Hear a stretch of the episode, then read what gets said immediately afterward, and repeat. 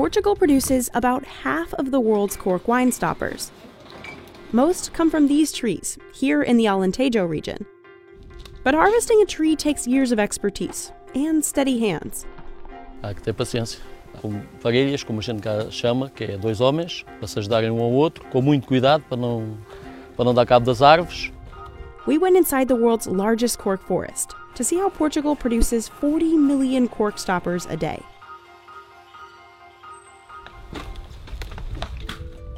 These are cork oak trees. They're so special.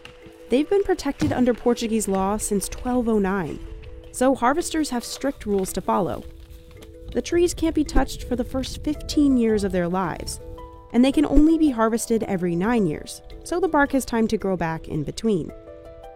Since the first two harvests of a new tree don't produce the best cork, harvesters have to wait 33 years to get the good stuff. Every summer, harvesters peel off the bark using century old techniques. Sim, isto é, é machadas próprias para tirar a cortiça, já se experimentou com máquinas, as máquinas não- não dão, porque depois o homem tem que ir lá na mesma tirar a cortiça. Only the outer layer can be harvested. Normalmente, quando se aprende a tirar a cortiça, aprende-se que a primeira machadada que dá no sobreiro tem que ser devagar, para ver a grossura da cortiça. É muito difícil, tem muita ciência para se tirar, para no fim as árvores não saírem feridas. E as árvores são feridas, eh, normalmente começa a entrar eh, umidade, começa a entrar bicho e com o passar dos anos elas vão acabar ou por cair ou por morrer. To prevent that, workers leave the inner layer untouched. We can harvest the bark of the tree without damaging the bark, so these cells can grow uh, again without any impact in the life of the tree. Because the trees regenerate, they'll never run out of cork. The oldest tree on record is an estimated 200 years old and has been harvested 20 times in its lifetime. After the cork planks are stripped from the trees, they're pressed between concrete slabs for six months. Then they're sent to a processing facility to be boiled for at least an hour. That's to sterilize the planks and make them softer. This machine punches out the stoppers we see in our wine bottles. Those corks are shipped out to a hundred different countries. But the rest of the cork left behind in this process isn't wasted.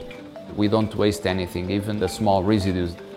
All that byproduct can be made into things like flooring or granulated stoppers used to cork less expensive wines.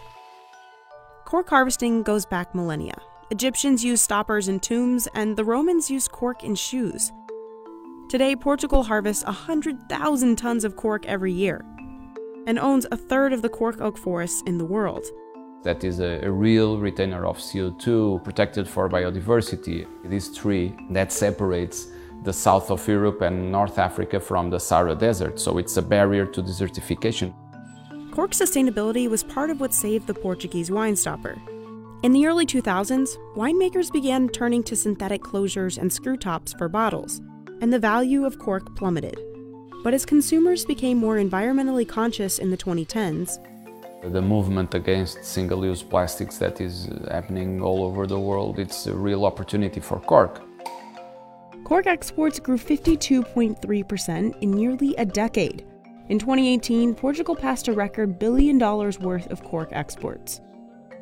Exports, we kept that number and very close to 1.1 billion in 2019, and now we are waiting for the final numbers of 2020. But as a global pandemic, as a global crisis, we are expecting also some impact in our business. Despite the COVID 19 pandemic, the 2020 harvest didn't stop.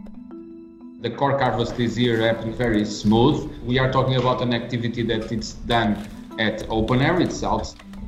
The industry's success in the last decade has allowed Portugal to take its cork products into other industries. From construction to autom- automotive industry to aerospatial to sports, fashion, clothes. But even as cork demand continues to grow, harvesters plan to keep doing things the same way they always have with a good axe.